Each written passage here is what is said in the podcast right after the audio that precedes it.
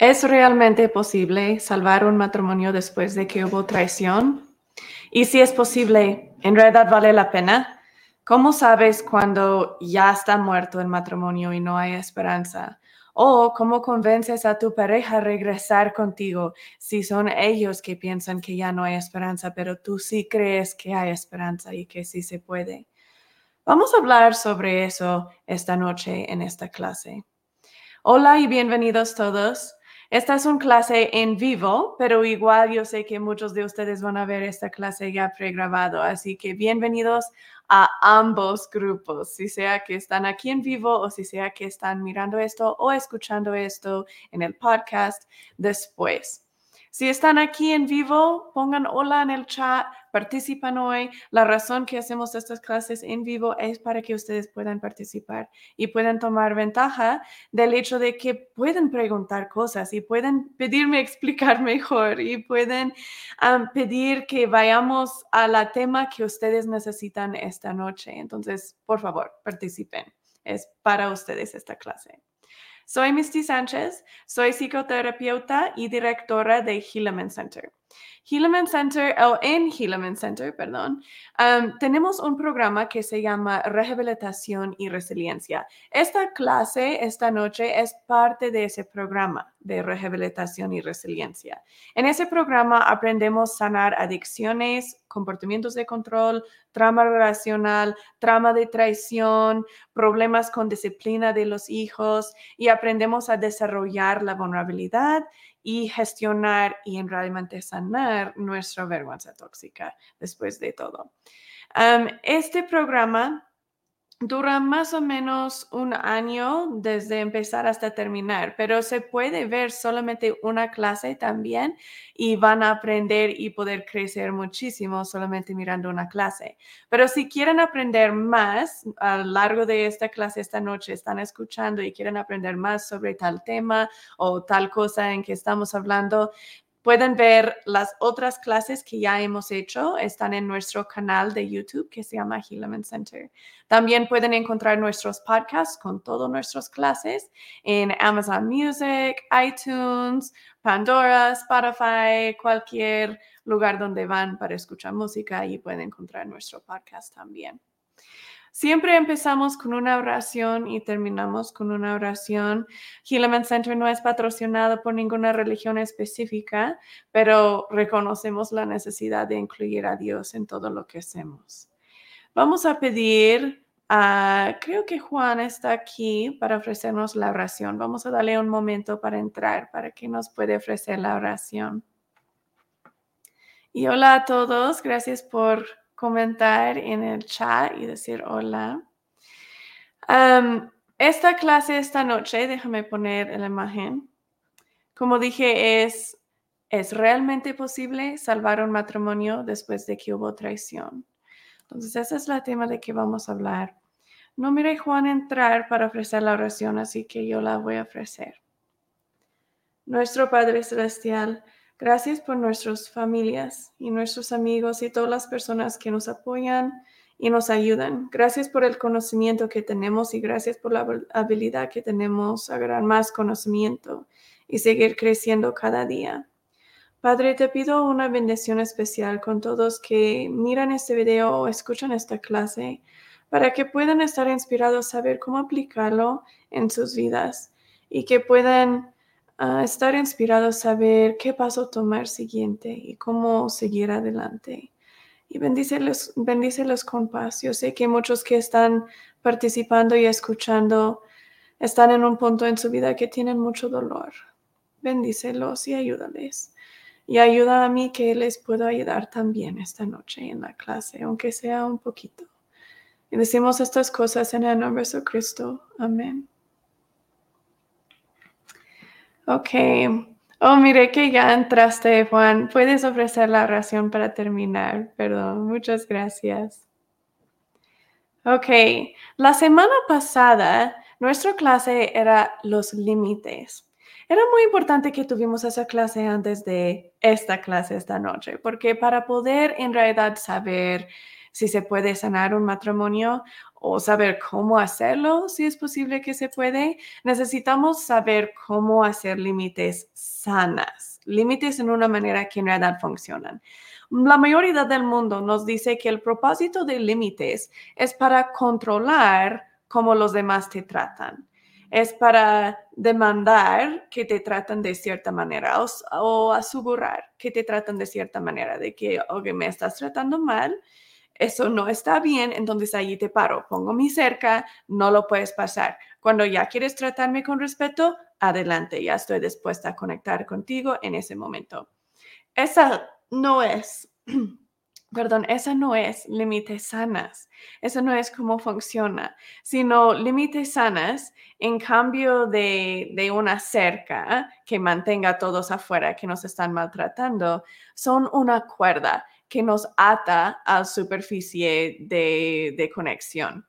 Por decir, el propósito de límites sanas es asegurar que tú estás bien, que yo misma estoy bien mientras que los demás crezcan y aprendan. Eso es el propósito. ¿Cómo funcionan? Tenemos varios pasos para asegurar que los estamos haciendo en una manera sana. Eso es, primero, reconozco que alguien me está lastimando, reconozco que alguien me está tratando en una manera que no me gusta. Luego, arreglo o lo arreglo para mí misma son mis emociones, no son causados por otra persona. Otra persona causó el pensamiento atemático que tuve, que luego causó mi emoción, pero las emociones no. Aprendemos más sobre eso en nuestra clase que se llama Ser emocionalmente completo y Encuentra la realidad. Entonces pueden buscar esas dos clases para aprender más sobre de lo que estoy hablando ahí. pero yo estoy, yo estoy responsable para asegurar que yo estoy bien yo estoy responsable para asegurar que yo estoy procesando mis emociones. Yo no tengo que ni debo esperar que tú arreglas mis emociones. Eso no funciona, eso no me va a salir bien. Yo los voy a arreglar, yo los voy a procesar. ¿Cómo hago eso? Uso el formato de procesar. Aprendimos cómo utilizar eso en nuestra clase de Encuentra la realidad, así que buscan esa clase en nuestro canal. Pero yo uso, uso o utilizo ese formato de procesar para que pueda ver qué es real, qué no es real, qué era el pensamiento automático que causaron esa o que causó esas emociones. Luego, después de procesar la emoción, hago autocuidado, me hago sentir amada, me hago sentir deseada, me hago sentir como la persona buena que soy. Entonces, quizás eso es tomo un, ratito sola, leo un libro, o quizás es voy con mi comadre por un rato, o quizás es gasto tiempo con mis hijos, o quizás es voy a comer un helado, lo que sea que es que me hace sentir bien, en realidad bien, no solamente bien por un momento, pero un gozo real, lo que sana el daño que me causaron. Eso es el autocuidado que debo hacer. Y luego, después que yo lo arreglo y yo hago mi autocuidado, eso es el punto que invito a la otra persona a crecer. Déjame dar un ejemplo. si, si yo trato de ayudar a mi hijo en su tarea y él está muy frustrado y empieza a gritarme, empieza a decir, no, es que no se hace así, es que tú no sabes. Y, y yo me siento dañada, ¿verdad? Me siento una desconexión. Límites sanas va a decir que voy a reconocer que me está tratando de una manera que no me gusta. Luego voy a arreglarlo para mí misma. Yo me siento triste. Voy a procesar por qué. ¿Por qué él gritándome me hace sentir triste? Pues porque en realidad activa mi vergüenza tóxica, ¿verdad? Me hace sentir como soy mala madre, porque no sé cómo educar a mi hijo, no sé cómo enseñarle para que se porta bien y para que me trate con respeto y que me ame. Si no me está respetando, significa que no me ama, ¿verdad? Ahí está nuestro triángulo de drama. Perseguidora se siente de que si no me estás respetando, no me estás amando. Entonces ahí si estoy en el triángulo de drama, va a activar esa vergüenza tóxica y ese deseo de que me respete para que sepa yo que me ama. Puedo procesar eso, puedo ver qué es real y qué no es real. No es real que no me ama si me grita. Y lo que es real es que mi vergüenza tóxica, el hecho que yo me siento que no soy buena madre o yo me siento que me falta algo para ser buena madre, eso no tiene nada que ver con él. Nada. No tiene nada que ver con cómo él me trata. Tiene que ver con lo que yo crecí creyendo de mí misma. Tiene que ver con la vergüenza tóxica que yo traigo y que traí mucho tiempo antes que él nació. Ya cuando veo qué es real y qué no es real, puedo identificar cómo quiero reaccionar. Todo eso es el formato de procesar. Luego puedo hacer autocuidado. Quizás eso es decir, ¿sabes qué, hijo? No te puedo ayudar ahorita porque me siento triste, me estás tratando mal. Voy a regresar a rato cuando me siento mejor. Y luego cuando regreso, puedo hacer el tercer paso, que es lo invito a crecer. Si es alguien, si es alguien que no es muy cercano a nosotros, simplemente decirles, me hiciste sentir mal o yo me sentí mal cuando hiciste eso, eso es suficiente para invitar crecimiento. Pero si es alguien más cercano a nosotros, como un hijo, una pareja, un hermano, madre o algo así, o aún una amiga, si son muy cercanas a nosotros, un amigo, ah, podemos dejarles saber que nos sentimos tristes o un poco molestos o un poco mal porque de su cumplimiento, pero también podemos decirles algo específico que nos gustaría que hagan para arreglar el daño que hicieron. Y aquí es el clave. Si no lo hacen, está bien. Porque límites no se tratan de que tú arreglas el daño que me hiciste. Límites sanas se tratan de que yo arreglo el daño que me hiciste. Y luego te invito a arreglarlo también si tú deseas crecer. Y ojalá sí desees crecer, pero si no estás listo, eso está bien. Porque yo lo estoy arreglando. Y puedo ser paciente y permitirte crecer a tu paso, igual como yo voy creciendo a mi paso. Entonces, con mi hijo, para arreglar el daño que él me causó, quizás voy a decirle, ¿sabes qué? Quiero que lavas los trastes esta noche para que yo tenga unos minutos para mí misma y para mí eso va a arreglar el daño que me hiciste. O quizás es, ¿sabes qué? Yo quiero que me escribas una carta y me dices tres cosas que amas de mí porque yo me siento en este momento que no me amas, aunque yo sé que eso es ridículo, eso es lo que me hizo sentir. Entonces, eso es cómo funcionan límites sanas. Por favor, pongan en el chat si tienen preguntas sobre eso. La semana pasada les di tarea, cada semana les doy tarea. Quiero saber cómo les fue. La semana pasada la tarea era practicar tu declaración de, derechos frente al espejo al menos tres veces esta semana. Esa declaración de derechos era parte de la clase pasada que hicimos con límites, que, que mm, dijimos o escribimos a lo que tenemos derecho. Si yo no creo que tengo derechos, si yo no miro que tengo esos derechos, no puedo identificar cuando me estás tratando de una manera mal en una manera que no me gusta, porque ni me doy cuenta que tengo derecho o que debo tener esas cosas. Declaración de derechos son cosas como tengo derecho a equivocarme, tengo derecho a decir no cuando no puedo hacer algo, tengo derecho a llorar, tengo derecho a estar enojada, tengo derecho a tengo derecho a tomar mi tiempo. Tengo derecho a cambiar mi mente. Muchas cosas aquí tenemos derecho. Entonces, esa lista, la semana pasada les invité a hacer la lista y leerlo en el espejo, mirándote en el espejo, por lo menos tres veces durante la semana. Entonces, quiero saber cómo les fue. Pónganlo en el chat cómo te fue y pon algunos de tus declaraciones de derechos que tienes. ¿Cuáles derechos tienes tú? Igual en los comentarios, si estás mirando este video no en vivo, pon en los comentarios algunos de tus derechos que tienes. Ok. vamos a entrar una vez en esta clase. La clase de hoy, como les dije, ¿es, ¿es realmente posible salvar un matrimonio después de que hubo traición? Esta clase es la última clase de fase 2. En este programa hay tres fases. Ya terminaron este grupo, el fase 1, y esta clase ya termina el fase 2. Siguiente clase es un repaso de todo lo que hemos aprendido en fase 1 y fase 2.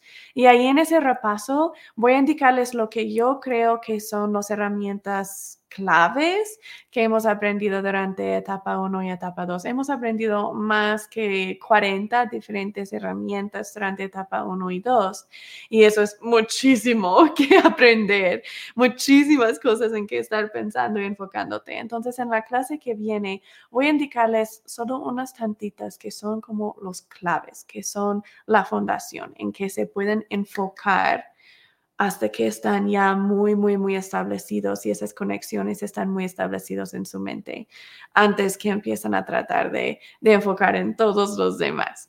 Entonces, esa clase es muy clave, que, no lo faltan. Um, el fase 1 es como una etapa de, de, fundación. Vamos creciendo una fundación o construyendo una fundación. Fase 2 es cuando vamos de volada creciendo. Fase 2 aprendimos muchísimas cosas muy, muy, muy rápido. Y luego fase 3 es cuando vamos a enfocar en otros. Todo el fase 1 y 2 era en mi, mi, mi, mi, mi. ¿Cómo me sano a mí? ¿Cómo me arreglo a mí? ¿Cómo salgo yo del triángulo de drama? ¿Cómo yo desarrollo vulnerabilidad? ¿Cómo hago todas esas cosas yo? ¿Verdad? Fase 3, vamos a empezar a enfocar en los demás? ¿Cómo arreglo mi relación contigo? ¿Cómo enseño a mis hijos en una manera sana y eficaz? ¿Cómo enseño a mi pareja y, y, mis amigos en una manera sana y eficaz? ¿Cómo apoyo a otros crecer? ¿Cómo apoyo a otros crecer cuando no quieren crecer? Todo de eso vamos a aprender en el fase 3. Me encanta el fase 3, me encanta. Por eso siempre estoy muy emocionada cuando llegamos al fase 3. Es mi preferido. Ok, vamos a seguir adelante con esta clase. voy a ser muy directa durante toda esta clase. Esta clase es un tema ah, muy dolorosa para muchas personas que están mirando este. entonces, sé que hay emociones muy altas y opiniones muy fuertes sobre este tema y muchas diferentes experiencias sobre este tema. Voy a hablar muy directamente en esta clase. Espero no dañar a nadie, pero quiero ser directa para que puedan entender muy, muy bien lo que estoy tratando de explicar y enseñar.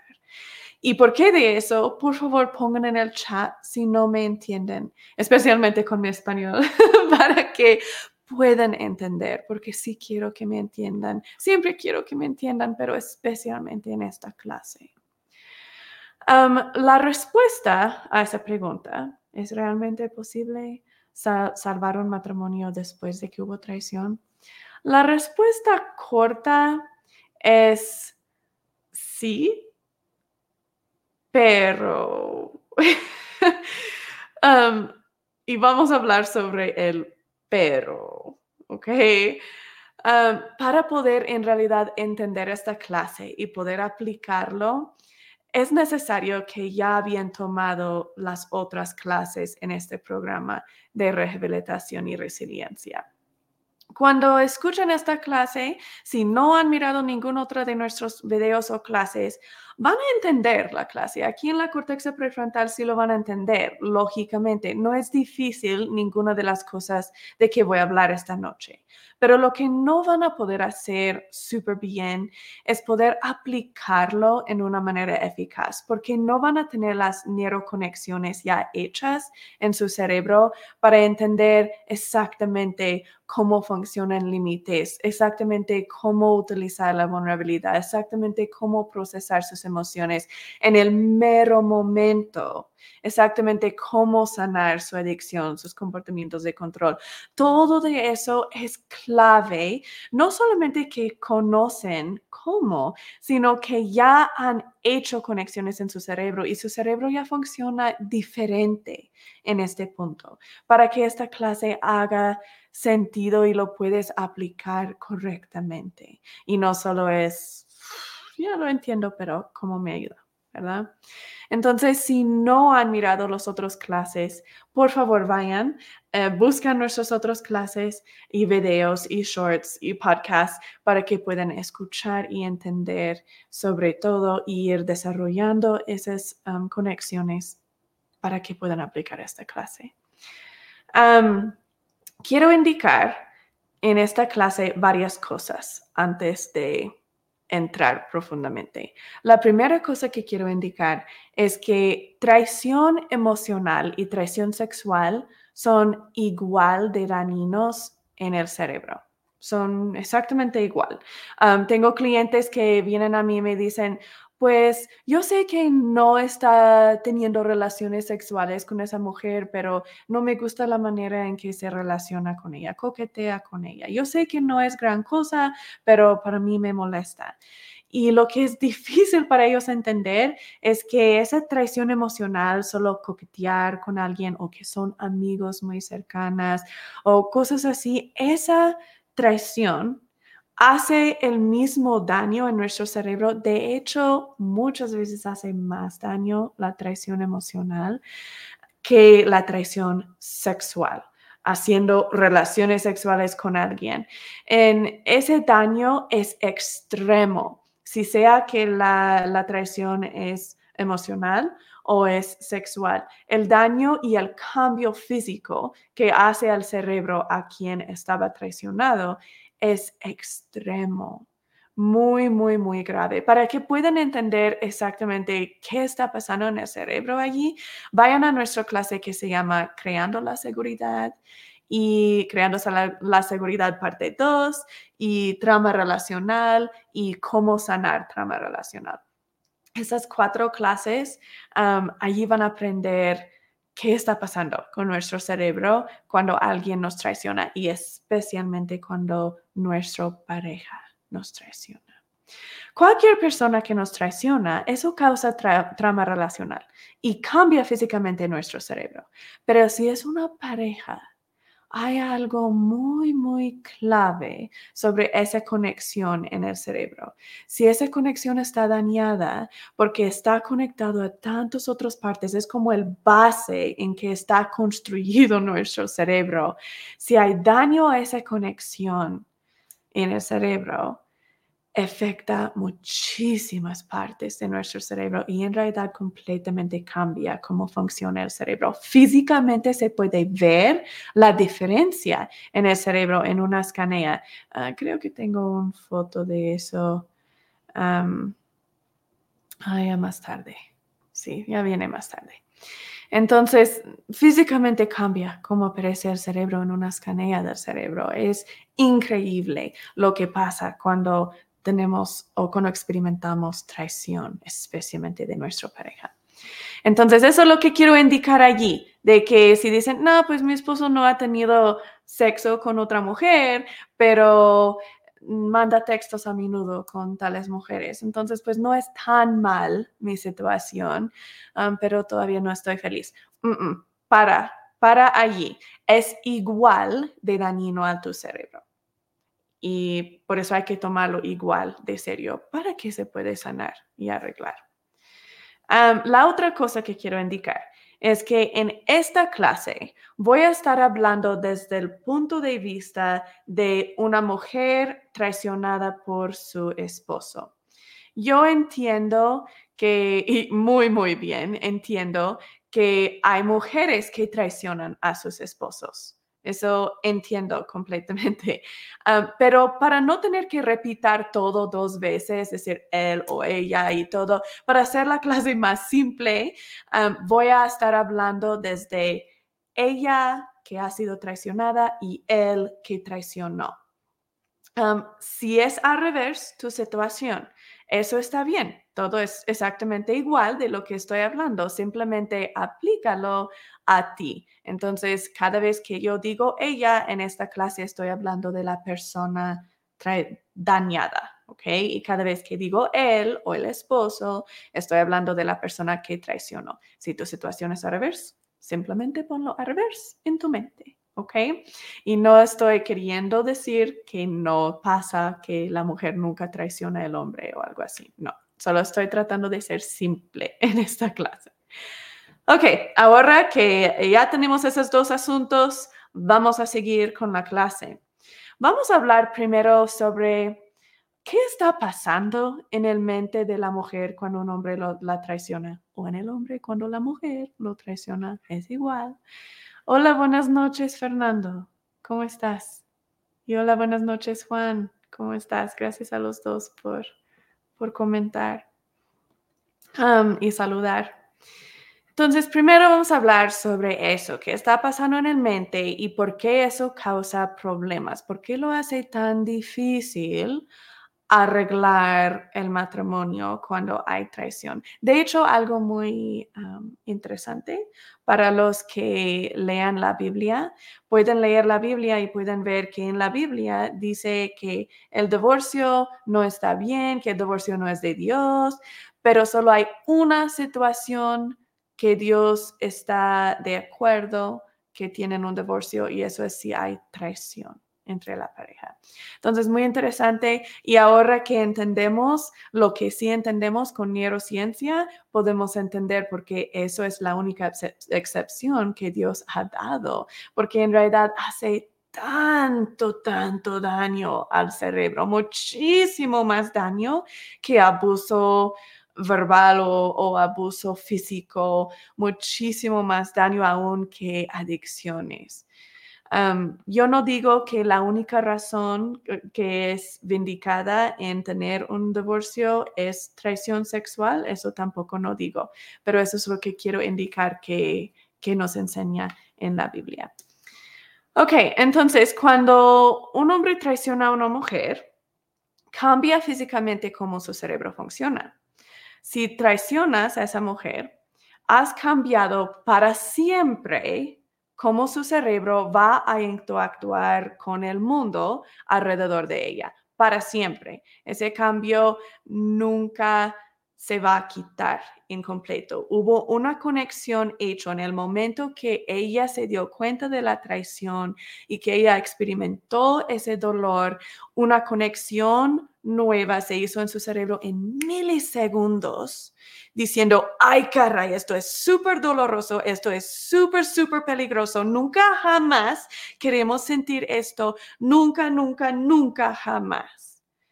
Y esa conexión es tan grueso que aun si no lo va, no lo vaya usando el resto de su vida, siempre va a estar pero se va a disminuir con el tiempo si hacemos otras conexiones nuevas. Y eso es de lo que hablemos en la clase de crear la seguridad y en la clase de sanar trama relacional. Pero es importante para el hombre entender que ahora su cerebro mira a ti como la cosa más peligrosa en todo el mundo. Ella nunca experimentó y nunca va a experimentar un dolor más profundo que esa traición de pareja.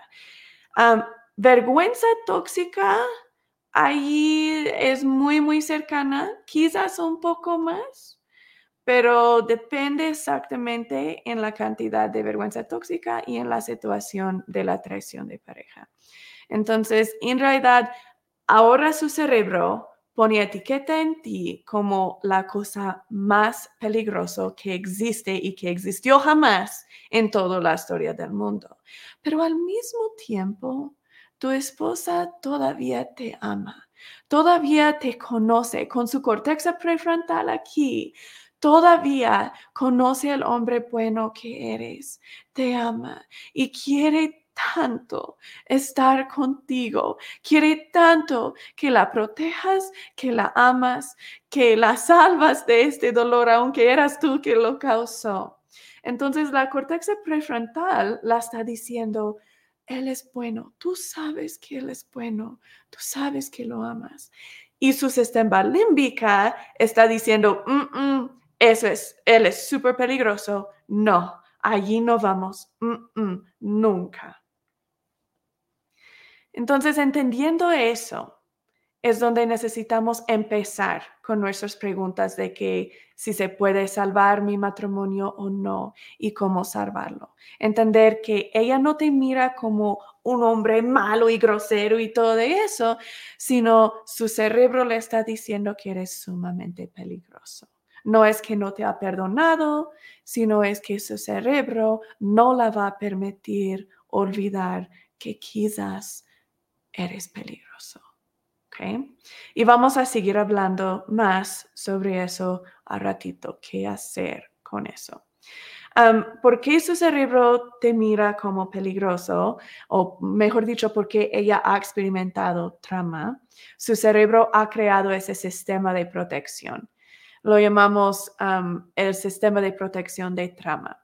Y hay dos partes en ese sistema de protección. Hay provocadores de trama y hay reacciones de trama. Aprendimos sobre esas dos en la clase de qué es trama relacional, así que no me voy a meter muy profundamente en eso ahorita. Si quieren más información, pónganlo en el chat o en los comentarios o vayan a buscar nuestras clases sobre trama relacional, qué es trama relacional, cómo se sana trama relacional. pero brevemente, los provocadores es cualquier cosa que tu cerebro mira como relacionado con el trauma que experimentaste.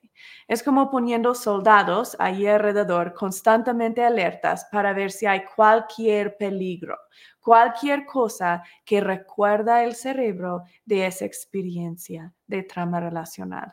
Entonces, una sonrisa o una canción o un olor o un tiempo del año o un, evento como que el esposo llega tarde del trabajo. Cosas así, esas son provocadores que el cerebro reconoce, mm, eso pasó antes y mero después tuvimos muchísimo dolor. Él llegaba tarde y luego nosotros tuvimos muchísimo dolor escuchamos esa canción y más tarde ese día aprendimos que nos estaba traicionando nuestra pareja, entonces quizás esa canción es peligroso. ¿Quién sabe? Quizás sí. Entonces pone etiquetas en todas estas cosas, dejando nuestro cerebro saber, ok, hay algo que es lo mismo que antes y quizás estamos en peligro. Hola Gaby, buenas noches. Gracias por saludar. Ok, esos son los provocadores. Luego, las reacciones de trama es cuando nuestro cerebro, el sistema límbico, el parte animal de nuestro cerebro, toma control. Experimentó un provocador de trama, algo que le hace pensar quizás vamos a experimentar trama otra vez. Y dice, voy a tomar control y no voy a hablar con la corteza prefrontal, no voy a hablar con lógica, ni empatía, ni entendimiento de consecuencias, ni nada, porque estamos en peligro alto. Entonces voy a tomar control, voy a luchar o voy a huir, nada más. Voy a reaccionar como un animal, ¿verdad? Luchar o huir. Y esas son nuestras reacciones de trama. Las reacciones de trama es lo que hacemos cuando tenemos un provocador. Puede ser que empiezo a gritar mi pareja y decirle, eres un mentiroso, es que yo sé que, que, que me estás mintiendo y que esto es esto. O pueden ser cosas como cosas físicas, de que tenemos dolor de cabeza o escalofrío o tenemos problemas en el estómago o muchas otras cosas. Hablemos más de eso en la clase de trama relacional, así que ahí no me voy a meter mucho, pero esa es cómo reaccionamos. Eso es lo que es clave para entender sobre esta clase. voy a dar unos ejemplos brevemente para que podamos mejor entender. En este ejemplo, la mujer ah, está mirando, perdón, la mujer está mirando a su esposo que está mirando su teléfono y el esposo está riendo ahí mirando su teléfono, está mirando algo chistoso o, feliz en su teléfono. Y la mujer inmediatamente experimenta un provocador de trama. El provocador es que mi esposo está mirando su teléfono y está riendo. eso significa que lo mejor está charlando con otra mujer y esa mujer le hizo sonreír. Con experiencias pasadas y el alta alerta en que está nuestro cerebro, eso es la primera cosa que el cerebro va a pensar. Hubo una vez antes que él estaba feliz en su teléfono y era porque estaba con, feliz con otra mujer. Entonces, un provocador de trama dice, esta es lo mismo, quizás vas a tener dolor. Entonces va a tener una reacción a trama. Y esa reacción puede ser de que guarda silencio, ya solo está molesta, ya no le habla el resto de la noche. O puede ser que lo trata de esconder de él y ella empieza a reír de que, ay, ¿cómo estás? Y así, bien feliz, pero adentro está eh, que se siente que quiere vomitar. O puede ser que le dice, oye, ¿qué estás mirando? Déjame ver tu teléfono, ¿eh? Yo sé que estás mirando algo mala. ¿Con quién estás hablando? Puede ser muchas reacciones. otro ejemplo, si el esposo sonría y está feliz, ese puede ser un provocador de trama que causa a la mujer o viceversa, si estás en esa situación, puede causar el hombre que la mujer está sonriendo, puede causarla experimentar ese provocador de trama porque si él está feliz, seguramente está feliz porque estaba con otra mujer antes. O está actuando feliz y que te ama bien harto a Rita porque está tratando de esconder qué estaba haciendo en la mañana. Y ahora está actuando súper feliz, tratando de hacerte estar súper feliz para no hacerte sospechar qué hizo en la mañana. Entonces, esa puede ser ese provocador de que, ay, ¿por qué estás tan feliz? ¿Qué hiciste? Y la reacción va a ser exactamente eso de que, ¿qué hiciste? Otro ejemplo Puede ser cuando el esposo está triste, igual, un provocador de trama, que la mujer ya sabe, yo sé si mi esposo está deprimido, está triste, está estresado, va a ir a buscar otras mujeres para llenar ese hueco que él se siente. Se va a tirar de mí y va a ir con otras y voy a estar sola y voy a experimentar todo ese dolor otra vez. Ese provocador le causa tener miedo, le causa sentir vergüenza tóxica. Ya ves, yo nunca voy a ser suficiente para él. Este matrimonio nunca va a funcionar. Entonces, esos son ejemplos de unos provocadores y las reacciones que lo siguen. procesar y controlar una reacción de trama relacional, trama de traición, es increíblemente difícil.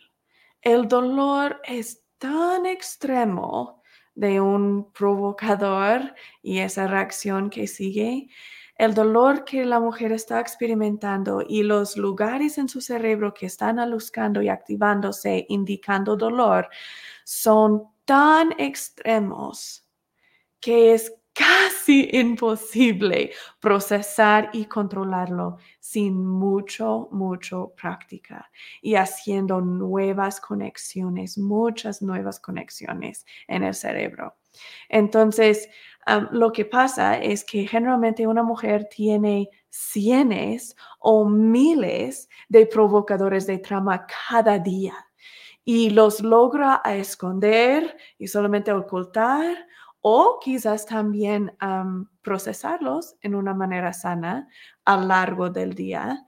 Pero después de tener mil provocadores de trama durante ese día, ella va a estar tan agotada y tan sobrecargada y en tan mal humor que seguramente no va a poder lidiar con el siguiente. Quizás uno de cada cien no puede lidiarse bien con esa. Entonces, va a salir esa uno de 100. Y eso es lo que el esposo mira, es esa uno de 100 que ella no ocultó de él o ella no procesó en una manera sana.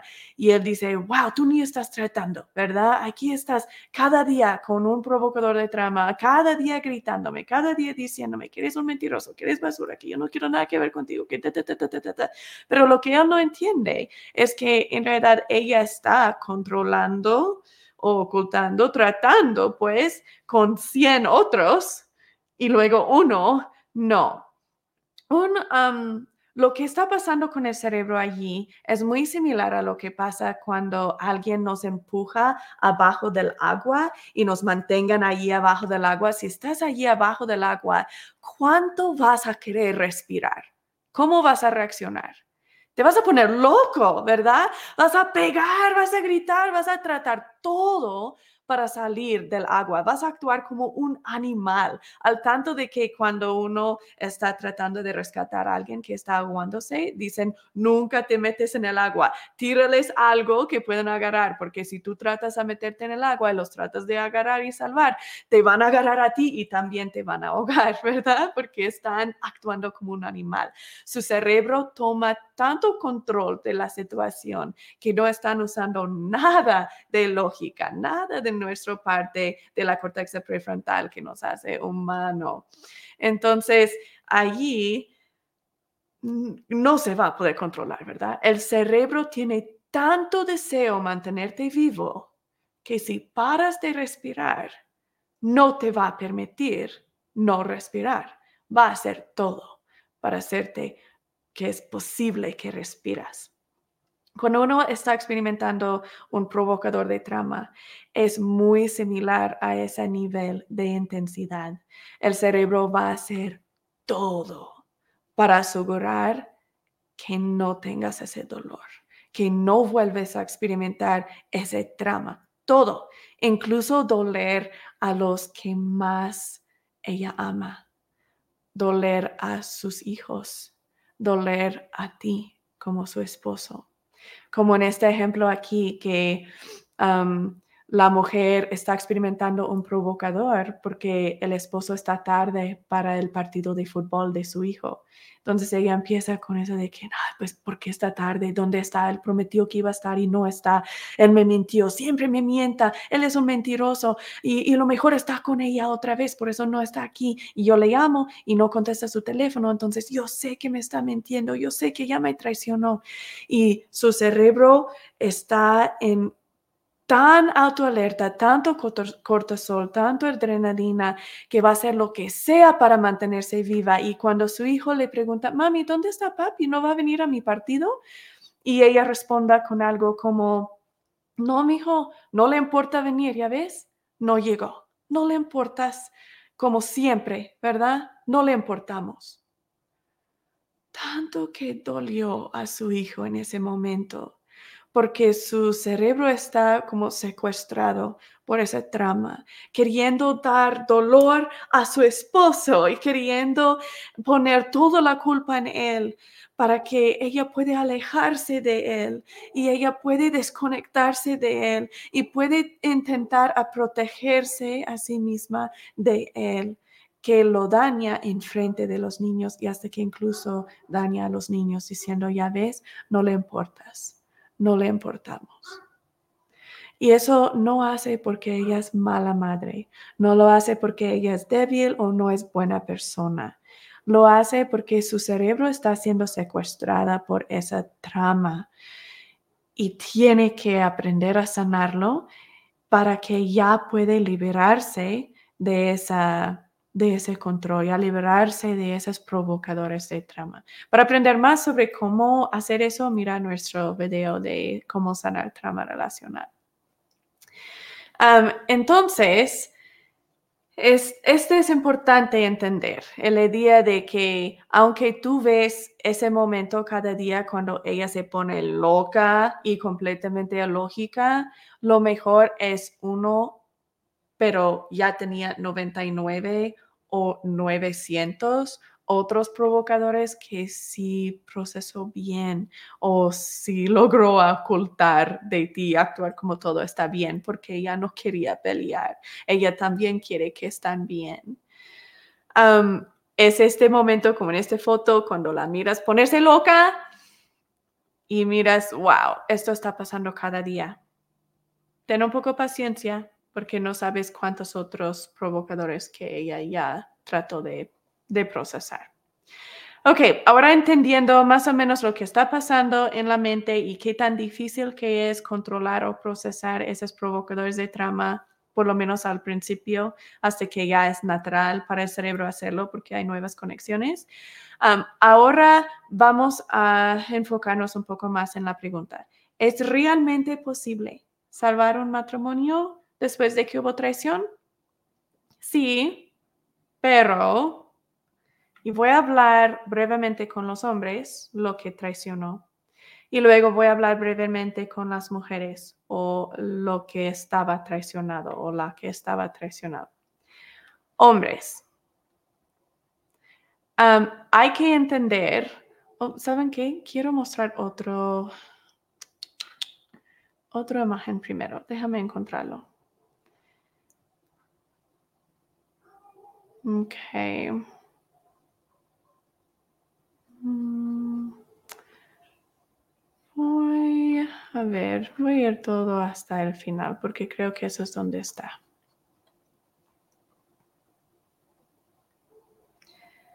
Ok, hombres, tienes que pensar con mucho cuidado si realmente quieres este matrimonio. Piénsalo con mucho, mucho cuidado. Si en realidad quieres tener este matrimonio, sí valdrá la pena el matrimonio, pero apestará durante mucho, mucho tiempo. En realidad va a ser mucho tiempo que ese matrimonio para ti no es muy divertido. ¿Cuánto tiempo? Eso depende de ti. Puede ser unos meses, puede ser unos años, puede ser siempre. depende de ti, depende en cuánto seguridad que tú estás creando y en cuanto que tú estás sanando su trama relacional, qué tan consistente que estás siendo en hacer eso. Pero esto es muy, muy, muy importante. Sí se puede salvar el matrimonio, pero es difícil y no es divertido al principio pero sí vale la pena. Y el matrimonio va a lograr hacer no igual como antes de la traición, sino va a ser muchísimo mejor. los matrimonios que tuvieron traición y que lograron en realidad sanarlo son increíbles, valen la pena. la cantidad de amor y respeto y y confianza que hay en ese matrimonio es increíble, sí vale la pena. Pero, hombres, hay que pensarlo muy, muy seriamente si en realidad quieres este matrimonio, porque va a ser difícil y no va a ser divertido por buen rato. ¿Ok? Eso es lo que quiero indicar a los hombres. Mujeres, sí puedes dejar ese infierno de dudas y miedo, esas, ¿y qué tal si me está mintiendo? ¿Y qué tal si, si otra vez me traiciona? ¿Y qué tal esto? ¿Y qué tal si nunca puedo confiar en él? Todo ese infierno de ese miedo. Y sí vale la pena. El matrimonio y tu vida serán mejor que antes. Tú serás mejor persona que antes. Tú quizás no vas a estar agradecida por la experiencia, pero no lo cambiarías porque te va a hacer diferente persona, te va a hacer mejor persona. Pero esto no sucede naturalmente con el tiempo. No es que naturalmente con el tiempo vas a aprender a tener confianza en él, vas a sentirte bien, vas a poder estar sanada de tu trauma relacional. No pasa naturalmente con el tiempo. Puedes esperar 50 años y no va a pasar lo que sí va a pasar durante esos 50 años es que te vas a poner mejor en distraerte del dolor, pero no va a salir. Allí siempre va a estar. Tú tienes que sanar tus provocadores de trauma. Si no sanas tus provocadores de trauma, vas a estar constantemente atrapada y secuestrada por ese trauma y vas a estar constantemente reaccionando como un animal y doliendo a los que más amas. debes también saber que si él no hace su parte, no importa cuán perfecto que tú vuelves o tan perfecta que eres, siempre habrá una pequeña sección de tu cerebro que va a tener miedo. Y ahí tienes que elegir si eso vale la pena, si hay más mal o si hay más bueno que ese matrimonio importa a ti que el mal. ¿Ok? Y yo no digo, yo no digo que eso es mal sano, porque no lo es. En realidad es muy raro que estamos en un matrimonio cuando no hay nada de trama, ¿verdad? Y nunca nos está dañando, ¿verdad? Entonces, si esa es tu expectación, no vas a poder salvar tu matrimonio. No vas a tener el matrimonio que estás esperando si tu expectación es perfección, de que nunca jamás te va a dañar y nunca jamás vas a tener miedo. Pero lo que sí vas a poder lograr es un matrimonio real y un matrimonio sano y un matrimonio bueno. Pero si él no hace su parte, sí va a haber trama, algún grado de trama ahí. Entonces, allí voy a ayudarte al final de esta clase.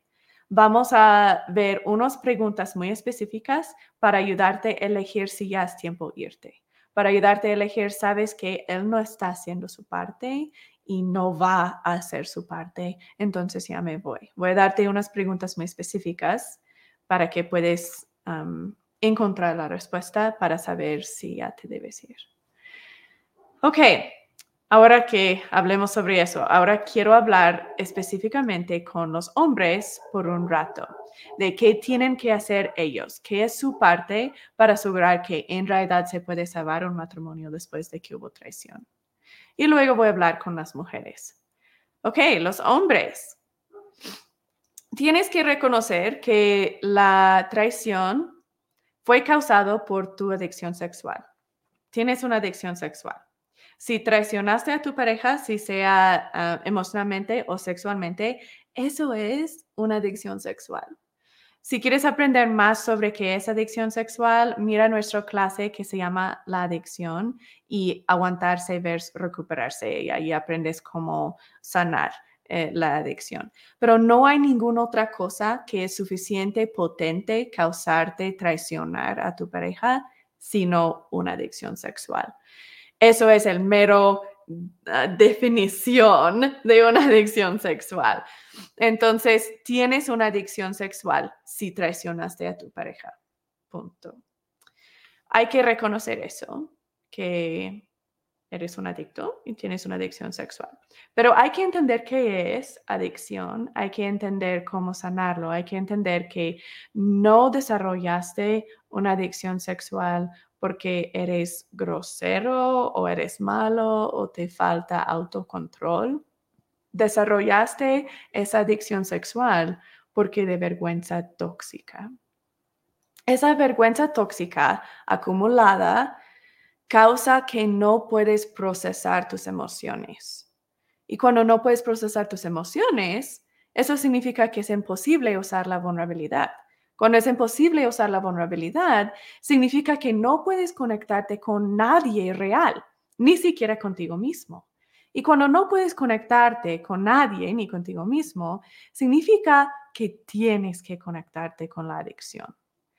Y eso es la razón que desarrollaste una adicción, porque tienes vergüenza tóxica que no sabes cómo gestionar, que estaba dado a ti por medio de generalmente tus cuidadores primarias y luego eso causa que no sabes cómo procesar tus emociones.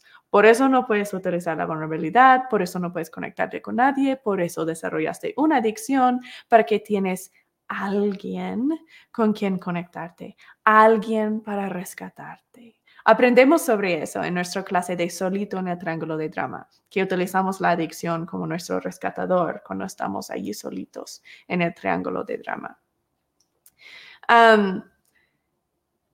Con eso, ya les he dado varios diagnósticos para ayudarles a identificar si tienen adicción sexual en las otras clases. Ahorita sería muy buen tiempo volver a hacer esos diagnósticos. Entonces, sácalo. Si estás mirando este video como parte de nuestro programa en línea de rehabilitación y resiliencia, como parte de tu tarea esta semana, tienes un nuevo diagnóstico para que puedes volver a ver, ¿en verdad tengo una adicción sexual o no? También allí, como parte de tu tarea, tarea tienes un diagnóstico para hacer por parte de tu pareja, para ver si tu pareja tiene una adicción sexual. Buenas noches, Luis Javier, ¿cómo estás? Y buenas noches, Cari, ¿cómo estás? Gracias a los dos por saludar la adicción sexual es la adicción más común por muchísimo y en la clase de adicción aprendemos por qué.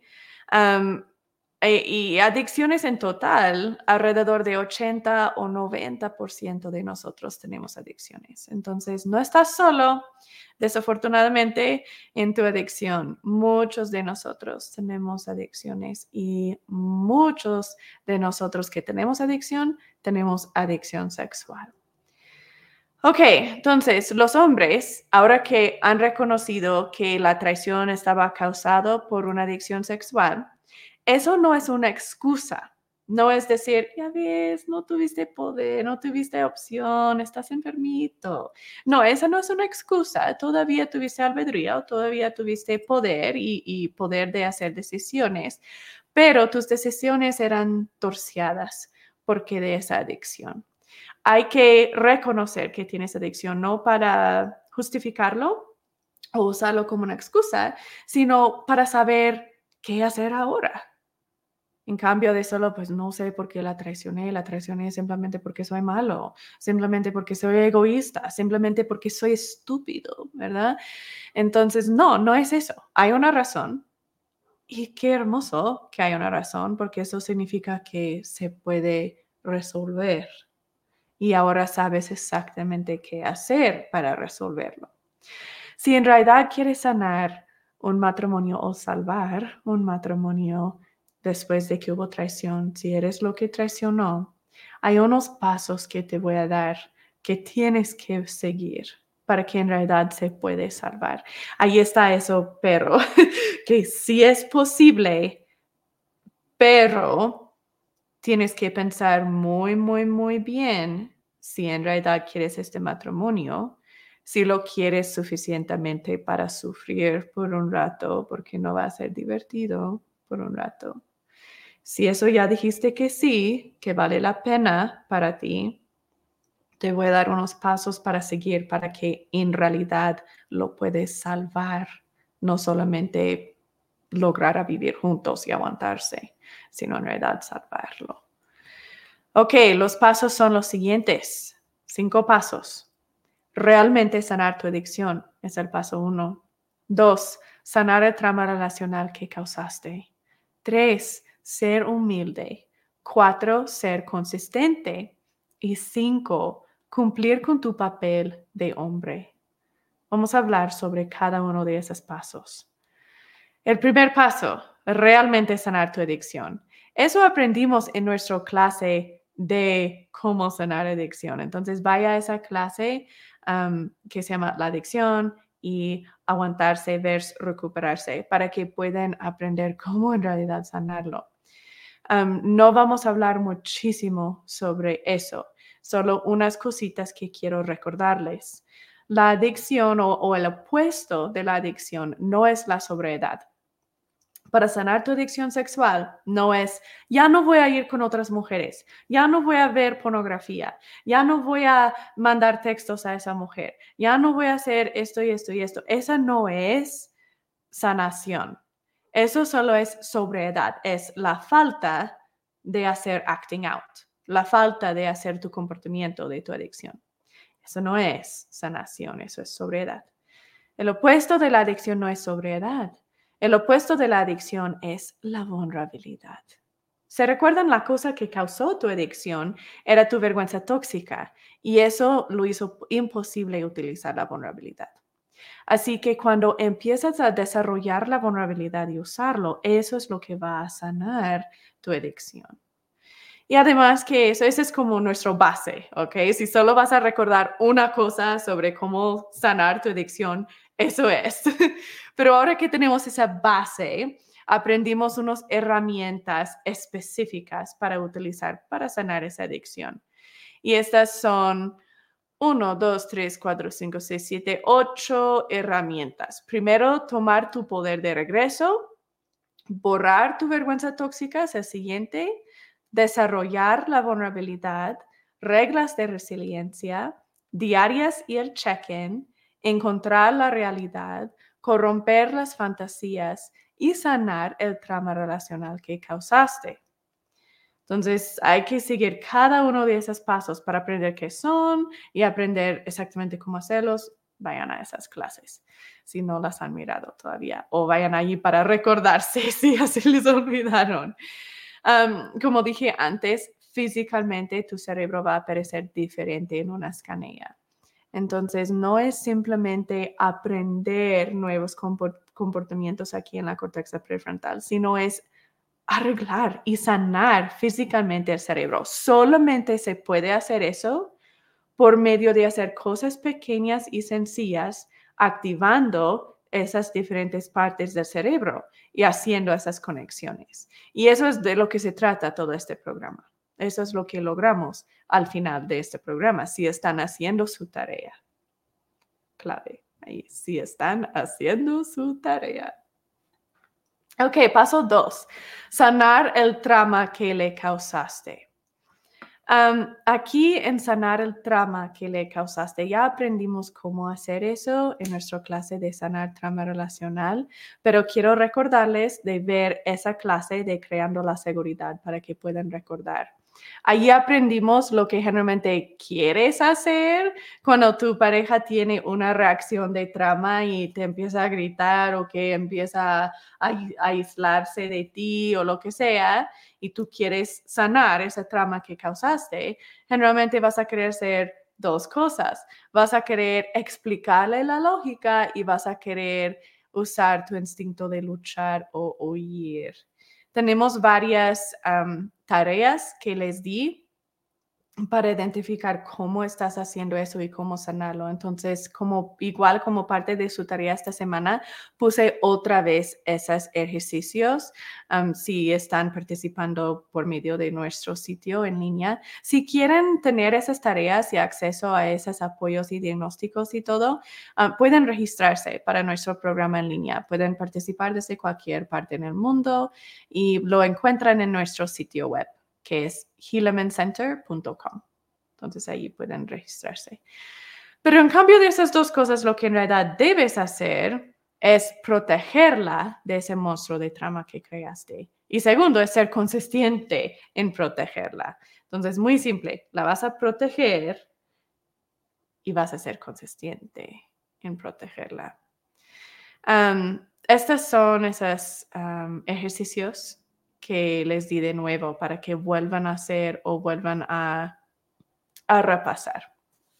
Ok, lo que quiero hablar ahorita es, como dije antes, esa trama, especialmente trama de traición, es tan doloroso. Nuestro cerebro no puede ver la diferencia entre dolor físico y dolor emocional, recuérdense. Alusca exactamente el mismo lugar en nuestro cerebro. Entonces, cuando estamos experimentando algo emocional, el cerebro piensa que es dolor físico, significa que piensa que va a morir, sino para el dolor. Eso nos ayuda a entender por qué estamos reaccionando de manera tan irracional, tan exagerado, porque nuestro cerebro literalmente piensa que es como igual que estamos abajo del agua y no nos están dejando respirar. Tú como esposo, si tú entraste en el cuarto y miraste a tu esposa sangrando en todos lados, como en esta foto, como sangrando y bien harta sangre en todas partes, ¿cómo vas a reaccionar? Seguramente la gran mayoría de nosotros vamos a entrar corriendo y vamos a decir, ay, ¿qué pasó? Déjame ayudarte. Y vamos a empezar a tratar de ayudarle, parar el sangre. Incluso si ella empieza a gritarte y empieza, a decir, no, ya vete, yo no quiero nada que ver contigo, eres un mentiroso, eres basura, ya vete, yo, yo estoy bien, yo no quiero tu ayuda. La vas a ignorar, ¿verdad? y la vas a ayudar. Vas a estar con, ah, no, te voy a ayudar. estás actuando como loca porque tienes mucho dolor, ¿verdad? Estás muy, muy, muy herida. Por eso voy a ignorar lo que estás diciendo. No me va a dañar. Yo sé que estás actuando loca porque estás muy herida. Y ni te va a importar. Igual como si tu esposa está dando luz y si te está gritando, si está así, la vas a ignorar, ¿verdad? No lo vas a tomar como, ¿cómo te atreve a hablarme así? ¿Verdad? Porque tú sabes que ella tiene mucho, mucho, mucho dolor. Cuando podemos ver el sangre y podemos ver la cosa que físicamente la está causando dolor, como que entendemos un poco más entendemos, wow, ella no está actuando lógica ahorita y está actuando, está tratándome mal, pero eso no me duele, está bien, entiendo que ella está súper herida y yo la voy a ayudar. No importa si ella no quiere que la ayuda, no importa si me trata mal, la voy a salvar, la voy a proteger, porque ella no está bien. Trama de traición nos causa aún más dolor que si estábamos allí sangrando, acostado en el suelo, tirado en el suelo, sangrando, es más dolor que tu esposa está experimentando en ese momento. Solo que no puedes ver el sangre. Por eso es difícil para ti en realidad entender cuánto dolor que está experimentando. Por eso cuando ella reacciona mal de que no, que esto es tu culpa, yo no quiero nada que ver contigo, o se aísla y no te habla y que, no, lo tomas muy personal y te duele y permites que activa tu vergüenza tóxica y luego entras en víctima y estás como, no, pero es que ella siempre me trata mal, que no está bien que así me trata. Lo siento que ella tiene dolor, pero no está bien que me trata así. Pero necesitamos recordar ese momento. Si entramos en el cuarto, ella está sangrando en todos lados, no nos va a doler si nos está gritando, diciendo cosas, porque vamos a entender que no está pensando lógicamente. Recuérdense de esa imagen la próxima vez cuando tu esposa está teniendo una reacción de trama, está experimentando un provocador de trama y te está tratando mal. Recuerda, ella tiene más dolor como, como en ese momento si estaba sangrando. Y tú debe, eso debe provocarte a querer protegerla, querer salvarla, querer arreglarlo. Igual como si miraste el sangre. Simplemente que no puedes ver el sangre no significa que no es lo mismo, porque sí lo es. Y recuérdate de eso, ¿ok? Recuérdate, ok, no puedo ver el sangre, pero esto es igual la voy a proteger porque ella está en grave peligro ahorita. Ella está gravemente herida ahorita. Entonces la voy a proteger. Recuérdate de eso. Cuando está en este momento actuando así, como esta imagen de completamente loca, recuérdate, no puedo ver el sangre, pero ella está increíblemente herida y ella me necesita protegerla y y curar sus heridas. Y aprendemos cómo hacer eso en la clase de crear la seguridad. un ejemplo es si la esposa ha estado en mal humor toda la noche y el esposo ni sabe por qué y ella lo está ignorando, se está aislando, no quiere hablar con él, inclusivamente empieza a pintar sus uñas y poner su mascarilla y todo eso para completamente ignorarlo. El esposo puede como sería bueno si el primer pensamiento de él es, quizás está experimentando un provocador de trama. En cambio del primer pensamiento ser, ella es tan difícil, mira cómo actúa, muy inmadura, muy niña, ay, me cae mal. Piensa lo mejor de ella. Siempre piensa, creo que está actuando loca porque está herida. Y si estaba sangrando en todas partes, no me voy a enojar si ella se aísla de mí y no quiere nada que ver conmigo, ¿verdad? Simplemente voy a entrar corriendo, voy a parar el sangre y la voy a llevar al doctor. Igual aquí, entras corriendo, paras el sangre emocional y la llevas al doctor emocional. Vas a crear seguridad. También la transparencia es parte de esa parte de crear la seguridad de ser completamente transparente. Aprendemos qué significa eso y la diferencia entre ser honesto y transparente en nuestra clase de la transparencia. Entonces vayan a esa clase para recordarse más sobre eso. Recuerdan que la transparencia tiene dos partes, tus acciones y tu actitud. Es querer completamente permitir que ella sabe todo de lo que te sientes y piensas y que entra en ese mundo privado que tienes dentro de ti y viceversa. el siguiente, ser humilde.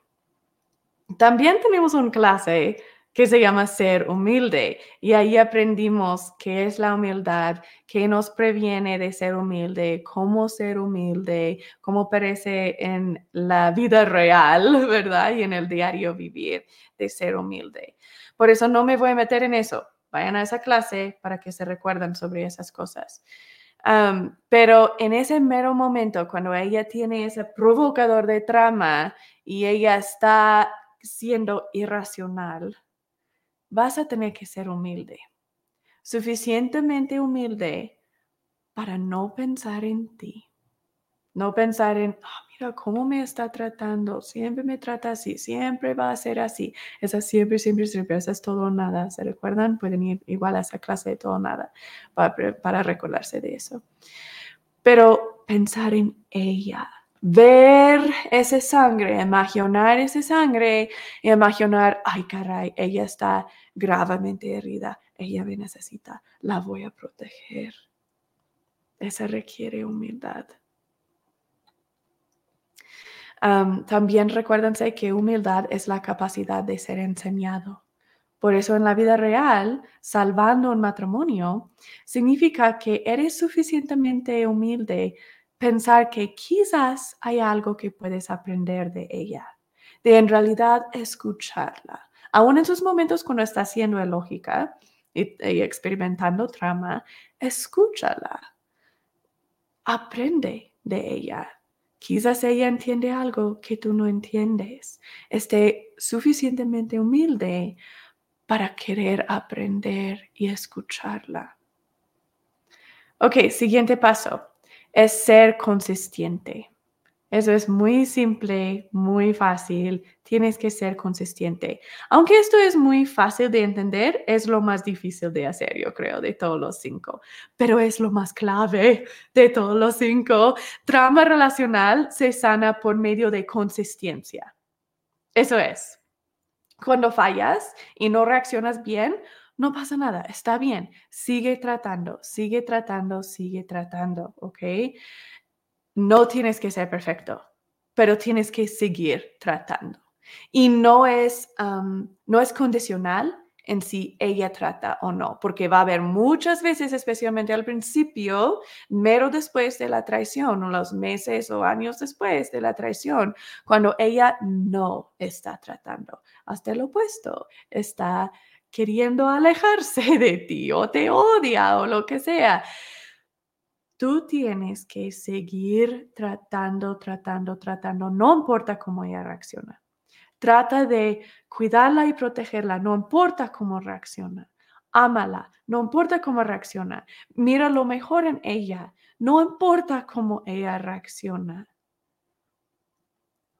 Aquí vas a utilizar mucho la tarjeta azul.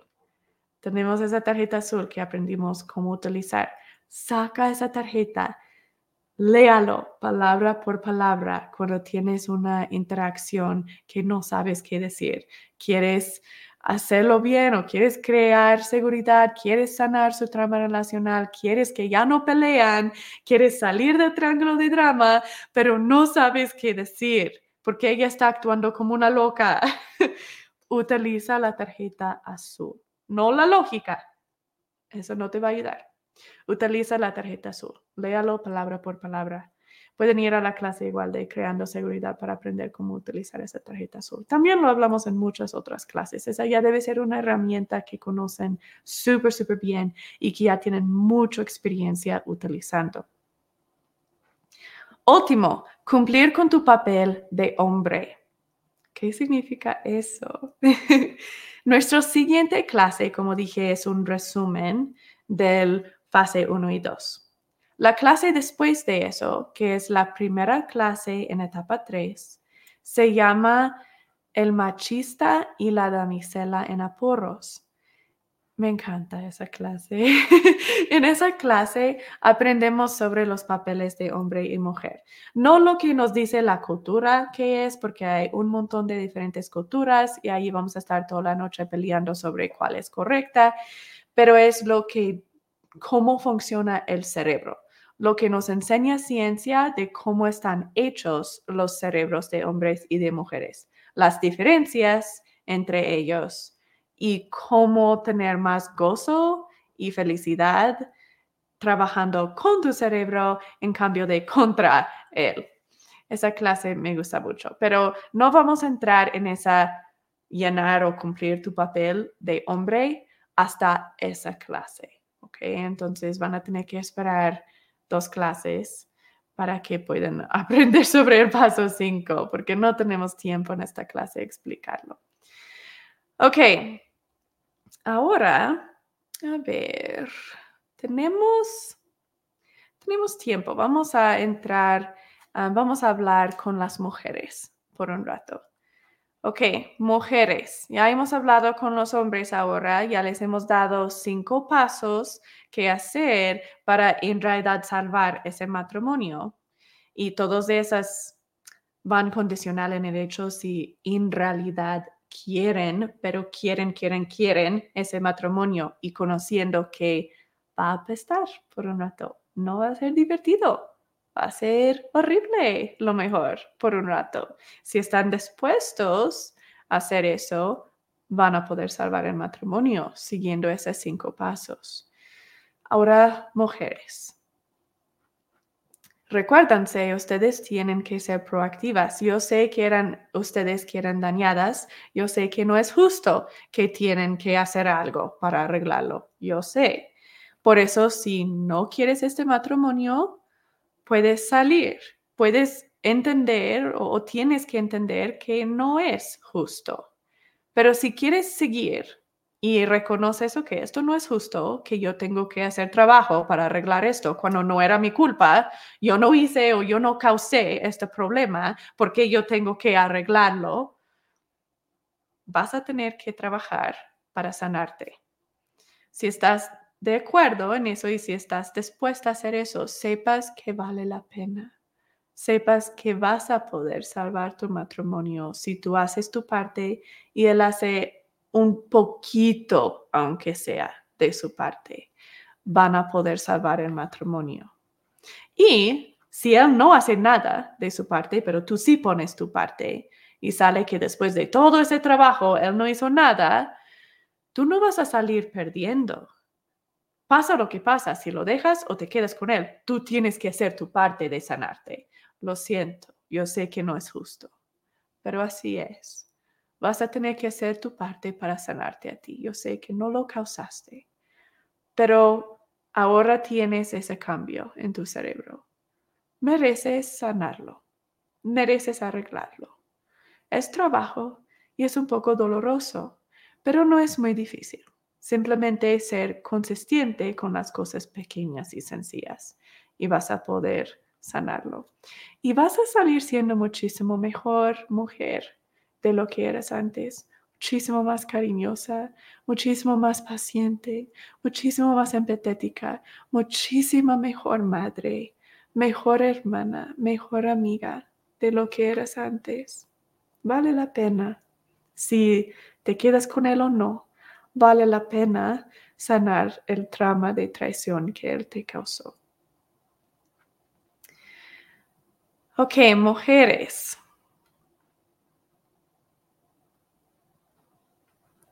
A ver, déjame regresar a esta imagen mejor.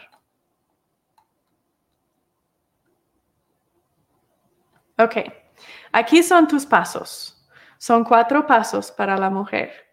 Primero es sanar tus provocadores de trama. Luego, no esperar perfección de él. Tercer es esperar consistencia de él.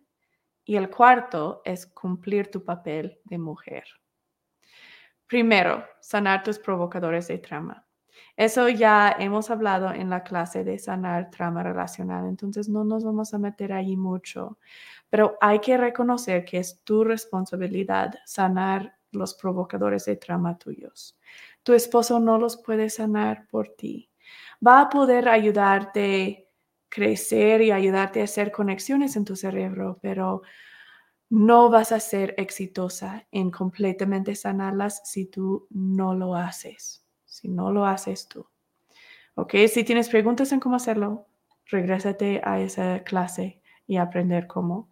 Como parte de su tarea, esta semana también les di de nuevo esos ejercicios de reconocer sus provocadores de trama para que puedas recordar cuáles son, qué son tus provocadores de trama, para que los puedes sanar. Y también el ejercicio sobre reconociendo tus reacciones de trama, para que puedas reconocer cuáles son tus reacciones de trama, para que las puedes sanar. Recuérdate que tu cerebro físicamente se ve diferente. No es aprenderlo aquí lógicamente de que, ok, ahora entiendo que es un provocador de trauma y, ya lo entiendo, ya lo aprendí. Eso no es suficiente. Tenemos que físicamente sanar el cerebro. Eso viene con práctica, viene con día tras día tras día haciendo los ejercicios y las tareas que les doy para que activan y sanan esas partes del cerebro. Tenemos cinco pasos para sanar trama relacional. Les voy a recordar de esos pasos. Uno, reenmarcar tus provocadores de trama. Dos, reducir la velocidad de tu cerebro. Eso es por medio de formatos de procesar. Tres, reconocer que tu enojo está cubriendo dolor. Eso es muy grande. Cuatro, darle su humanidad a la persona. La persona que te dañó no es puro, puro, puro malo. No es un objeto es un humano. Un humano no es puro malo ni puro bueno. Dale otra vez su humanidad. Reconozca las cosas buenas tanto que las cosas malas. Ponlo en perspectiva. Cinco, implementar límites sanos. Por fin pudimos lograr hacer ese paso cinco porque apenas la semana pasada aprendimos sobre límites sanos. Entonces ya por fin pueden cumplir todos esos cinco pasos. Si tienen preguntas, pónganlo en el chat, por favor. Un ejemplo, ah, ¿saben qué? Vamos a seguir adelante porque creo que, creo que ya di suficientes ejemplos de provocadores de trama. ok, dos, no esperar perfección de él. Él no va a ser perfecto. Si estás queriendo que él sea perfecto, mm, vas a estar triste porque no va a pasar lo mereces, sí lo mereces, especialmente después de tanto daño que él te causó. Mereces un hombre que te trata perfecto, pero no lo vas a tener. Aun si dejas a él y vas con otro que es mejor, no lo vas a tener. Somos humanos.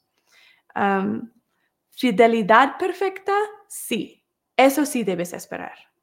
Él debe ser y puede ser perfectamente fiel que nunca tiene relaciones sexuales con ninguna otra mujer y que nunca tiene episodios de infidelidad emocional. No coquetea con otras, no tiene amigas, no, nada de eso. No mira pornografía, nada, nada, nada de eso, ¿verdad? Fidelidad perfecto, eso sí puedes y debes esperar. Pero perfección en cómo reacciona a tu trama relacional, no. Eso no debes esperar porque no lo vas a tener. Debes esperar que hay crecimiento y que vaya creciendo más y más y más con el tiempo. Esa es consistencia, pero no debes esperar que él perfecto.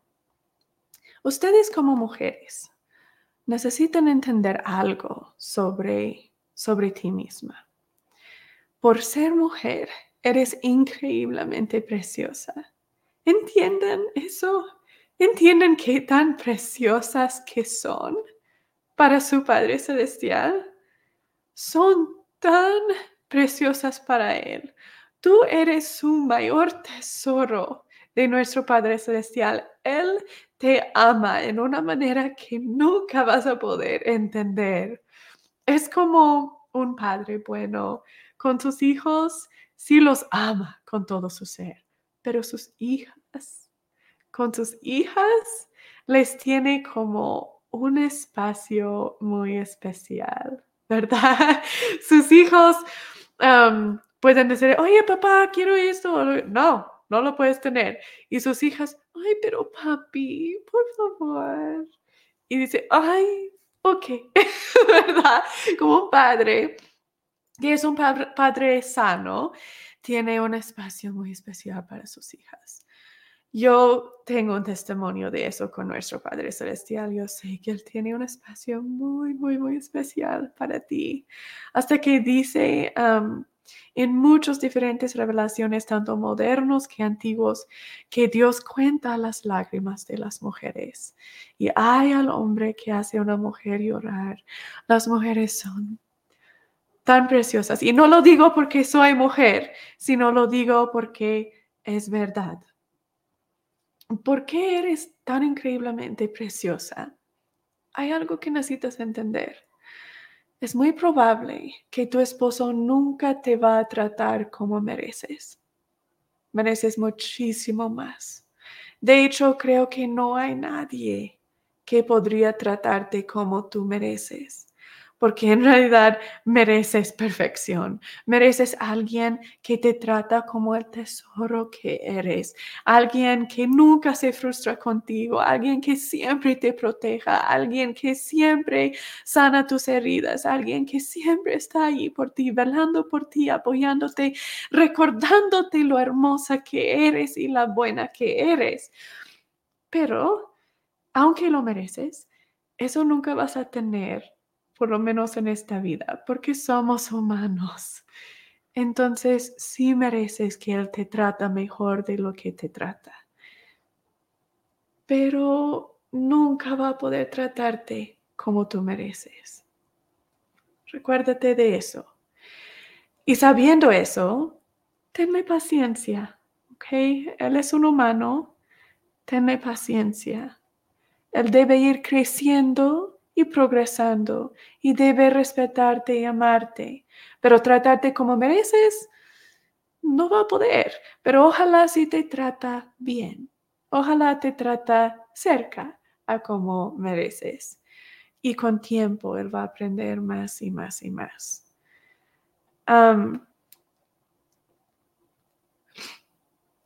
queremos evitar esos esos momentos de trama, cuando estamos como, no, tú no me estás tratando bien, ya me voy, así, queremos tener esa paciencia.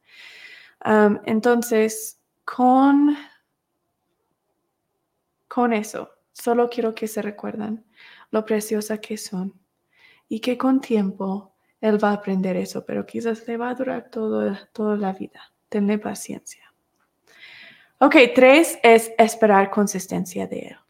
Eso es sí esperar que él vaya creciendo. Aquí lo que queremos es que él sigue tratando. Quizás eso no es como tú quieres que él trata, que tú quieres que él te compre flores, que te hace esto y que esto y esto, pero él simplemente dijo, perdón. ¿Verdad? Y eso, claro, mereces más, pero lo que queremos ver es que está intentando, que está tratando vez atrás de vez atrás de vez. Quizás es menso la manera que está tratando, pero lo que importa es que está tratando.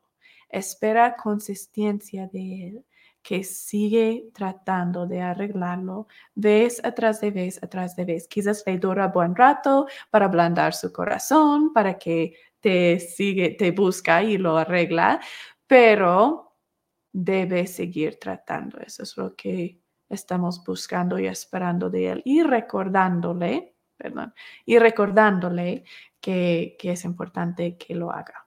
¿Ok? Entonces, último, cumplir con tu papel de mujer. Igual de lo que dije con los hombres, no nos vamos a meter en eso esta noche porque tenemos todo de una clase que se trata sobre qué es tu papel de mujer y cómo lo puedes cumplir. Esa es la clase del machista y la de en Aporros. Entonces es no la semana que viene, pero el siguiente. Entonces, dos clases más. Vamos a terminar de aprender eso. Ok, ahora llegamos al final de nuestra clase. Y vamos a preguntar cómo saber cuándo irse. ¿Cómo sé que es tiempo irme? ¿Cómo sé que mi esposo no va a cumplir con esos cinco pasos? Que mi esposo no va a sanar el trauma relacional, que este matrimonio está muerto y ya no hay nada de esperanza y es tiempo seguir adelante. A veces llega a ese punto que es tiempo seguir adelante. ¿Cómo sabemos que llegamos a ese punto? Voy a preguntarles unas preguntas. Antes que hago eso, hay que, hay que mencionar, todo el mundo les va a dar consejos en eso. Todo el mundo les va a decir, ya déjalo, te traicionó, ya cuando uno traiciona siempre es un traicionador. Otros que van a decir, lo elegiste, ahora aguántate, quédate con él. Eso es lo que se hace una mujer. Vamos a tener de los dos lados.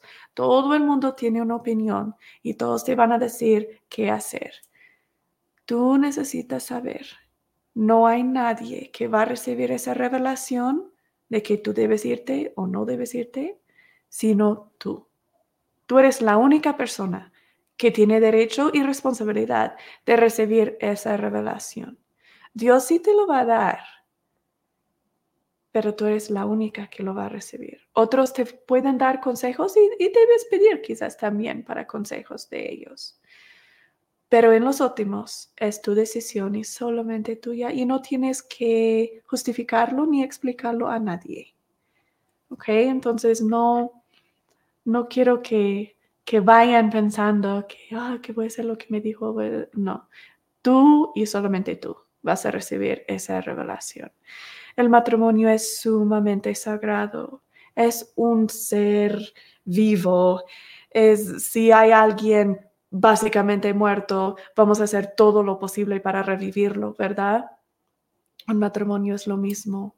No es que llega al hospital la persona y ya están casi muertos y el doctor dice, ah, que se muera. ¿Se recuerdan esa en nuestra primer clase? No, que se muera. No, y tampoco hacemos eso con un matrimonio tratamos todo, todo, todo, todo, hasta que estamos segurísimos que está muerto y no hay nada de esperanza de revivirlo. Entonces aquí están las preguntas para que puedas averiguar si en realidad está completamente muerto. Si contestas no a cualquier de estas preguntas, es posible que es tiempo que te vayas. Y vamos a seguir a otras preguntas a ratito si contestas no a estas, ¿ok? Entonces, pregúntate, ¿te ha permitido sexualmente fiel después de prometer, prometerte que dejaría de ser infiel? Si la respuesta es no, entonces quizás es tiempo irte y vamos a seguir adelante con más preguntas. Al final, sigue intentando arreglando las cosas contigo después de cada pelea. Quizás no lo hace bien, pero aunque se intenta, quizás le dura buen rato y está enojado contigo y peleados por un rato, pero sigue intentando. Di en tu mente sí o no. Eh, y esto no tiene que ser siempre, pero la mayoría de las veces sigue tratando la última pregunta, ¿has visto al menos un par de veces que él intentó protegerte del monstruo de trama que creyó? Quizás no es siempre, pero has mirado aunque sea unos dos o tres veces que él, aunque sea, intentó de protegerte o reaccionar bien cuando tú estabas reaccionando mal porque estabas experimentando trama. Si la respuesta a cualquier respuesta a cualquier de uno de esos tres era no, vamos a seguir adelante con más preguntas. Si la respuesta era sí en todos de esos, que sí en realidad lo he mirado eh, tratar de reaccionar bien cuando yo tuve trama. Y si en realidad no ha volvido a tener relaciones sexuales con otra. Y sí, o de lo que yo sé, ¿verdad? Y si en realidad el, déjame ponerlos otra vez para que los vayan leyendo, y si en realidad al final de cuando ya se calma, él intenta arreglar cosas. Quizás no lo hace bien, pero aunque sea intenta, aunque sea dice, mira, quiero arreglarlo o lo que sea. Si contestaste sí a todos de esas tres, mm, otra vez no te puedo decir si te vas o no, pero muy, muy, muy probable que ese matrimonio tiene muy buena chance de poder salvarse. Sería muy triste si lo dejas, si contestaste sí en todos de esas tres. Sigue intentándolo. Sigue intentándolo. Cuando puedes contestar que no en uno de esas tres, revisita esa pregunta. Si contestaste no en uno de esas tres, ahora tengo unas más preguntas para ti.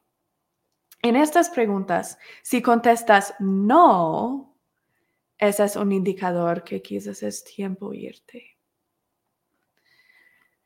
¿Llevas tú bastante tiempo viviendo de forma sana y él no ha dado señales de estar interesado en hacer lo mismo, ni ha dado ni un señal que quiere vivir en una manera sana.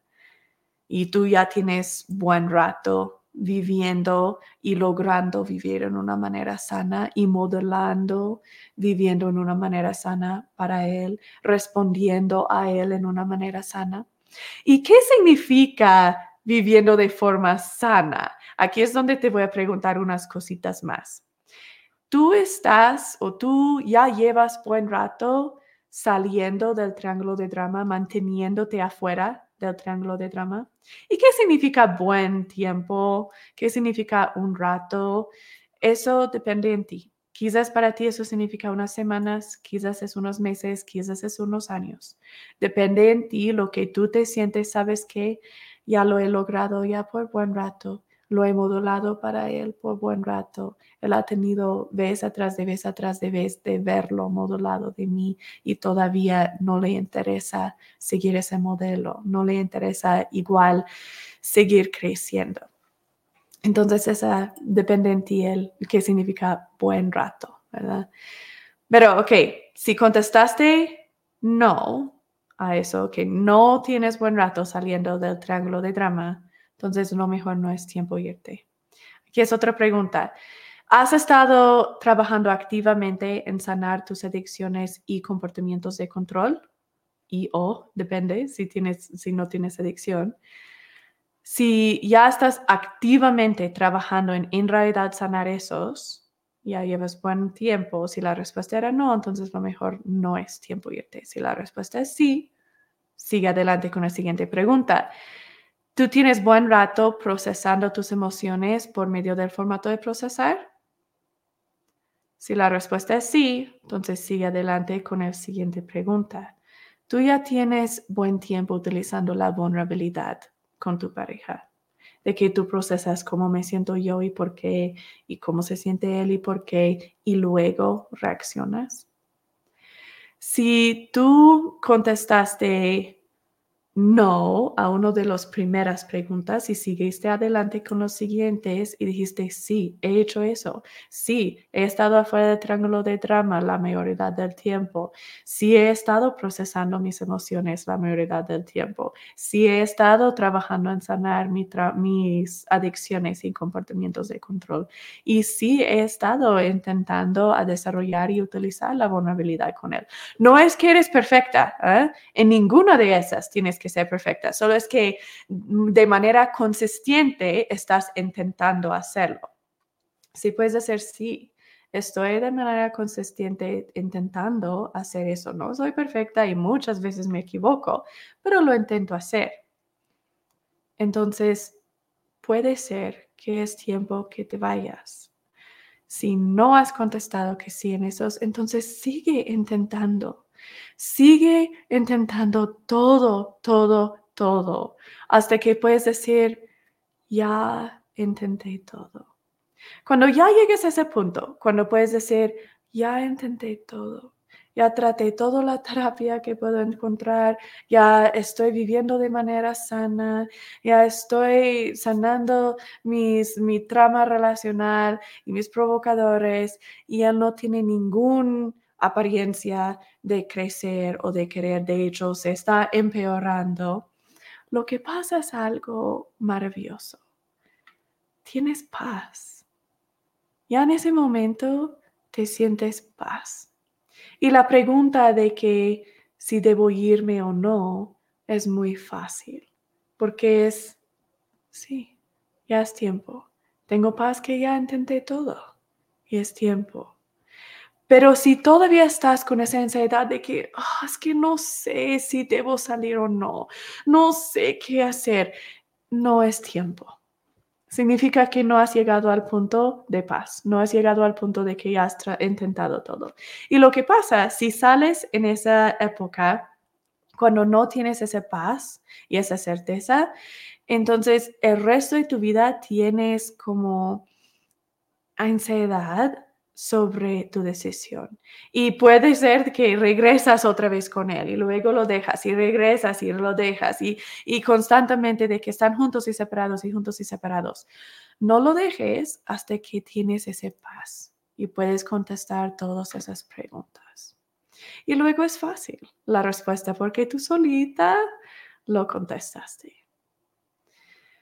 Ok, estén seguros que incluyan su Dios en esa decisión, esa revelación va a venir de Él.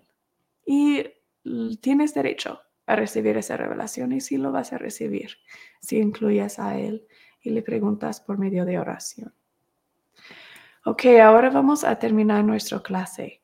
La pregunta de esta clase era, ¿es realmente posible salvar un matrimonio después de que hubo traición?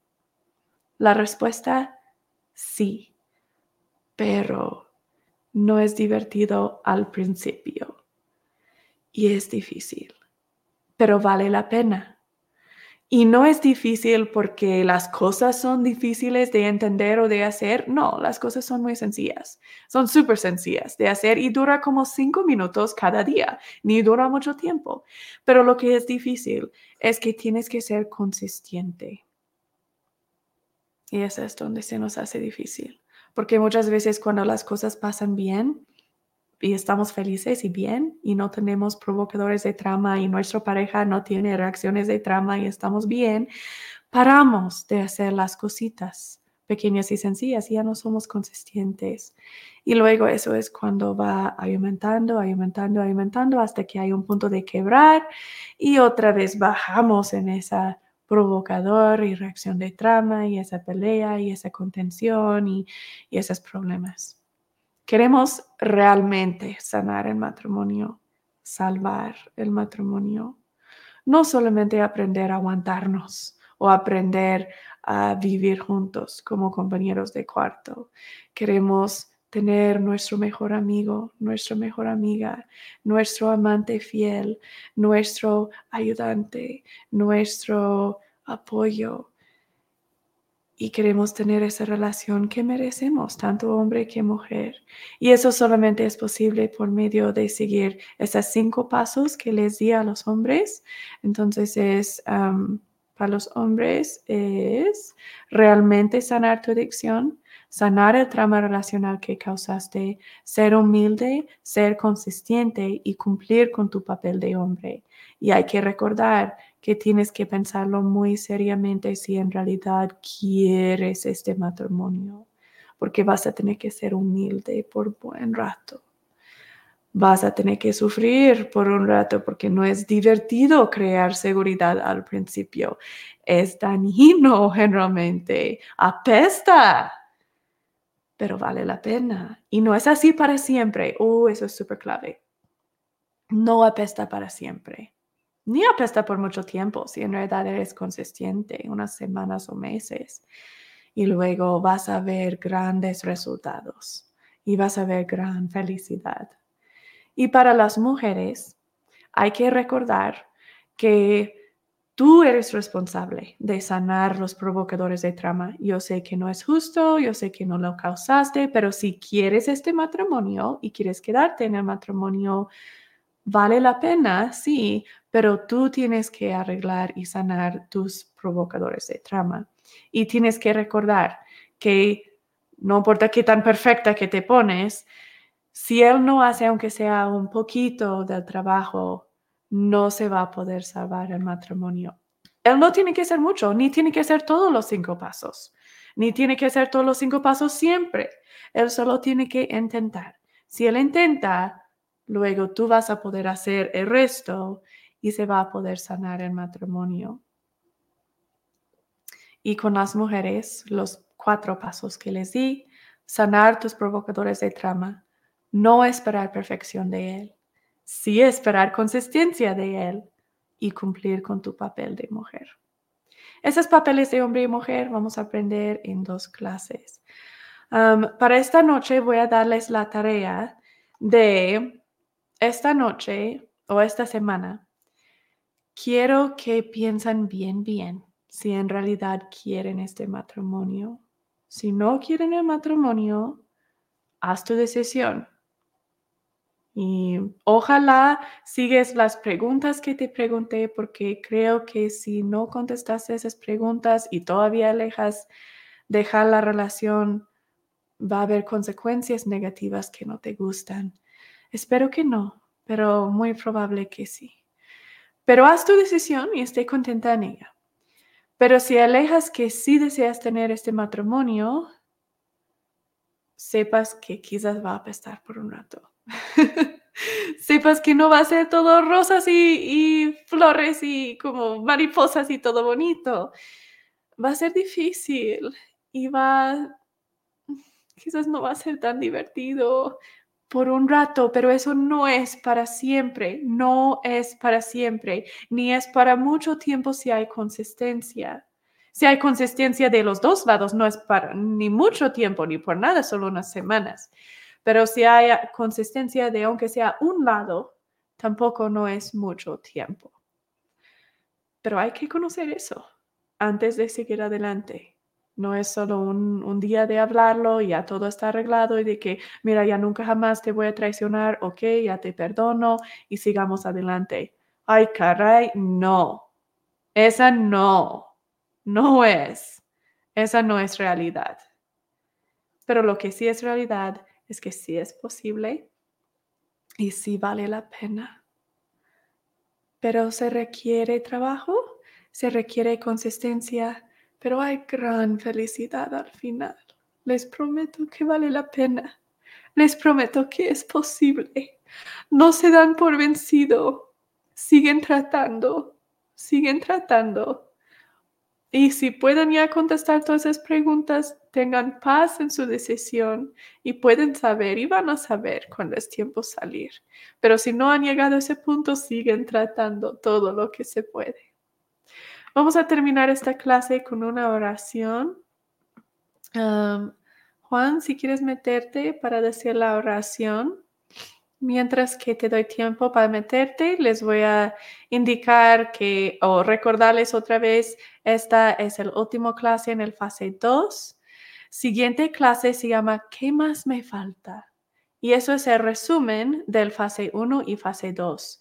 Y luego la clase después de eso es la primera clase en fase 3 y se llama El machista y la damisela en apuros. Tenemos clases en vivos cada martes y sábado martes a las 8 pm por YouTube y sábado a las 7 de la mañana por YouTube. las clases de los sábados, ese grupo apenas empezaron, entonces están apenas, en los principios del primer fase. pueden mirar cualquier que quieran o los dos o lo que sea para que vayan aprendiendo. Igual pueden regresar y ver clases ya pregrabados para que vayan aprendiendo y creciendo. Solo recuérdense, hagan la tarea que les doy cada semana. Eso es donde van a ver su crecimiento y eso es donde van a ver los resultados. No solo escucharme hablar van a ver resultados, sino es a eso que lográndolo aquí en la corteza prefrontal, pero necesitan lograr desarrollo real en su cerebro. Entonces hagan las tareas que les doy. Si quieren aún más tareas y ejercicios y ayuda y apoyo para que vayan creciendo aún más rápido, regístrense para nuestro programa en línea. Vayan a nuestro sitio web que es healamencenter.com. Ok, José, gracias por meterte. Vamos a pedirte a ti, José, ofrecer nuestra última oración. Gracias por estar dispuesto a dar la oración. Nuestro Padre Celestial, te gracias por este día, esta oportunidad que nos diste para escuchar esta clase. Damos gracias hoy por la oportunidad que nos da, que nos das que Misty nos pueda enseñar y que nos pueda ayudar a ser mejores en esta vida. Y te pedimos que protejas y que podamos dormir bien. Y decimos estas cosas, Cristo. Amén. Amén. Gracias, José. Gracias a todos que saludaron. Si tienen alguna otra pregunta o comentario, lo pueden poner en el chat. además que eso, vamos a terminar la clase para esta noche. Les doy un minuto para que puedan poner en el chat si desean o si tienen alguna otra duda o si no saben exactamente cómo aplicar esta clase a tu vida o lo que sea. Déjame saber y les ayudo. Y espero que tengan una noche muy hermosa y que vayan haciendo su tarea y creciendo.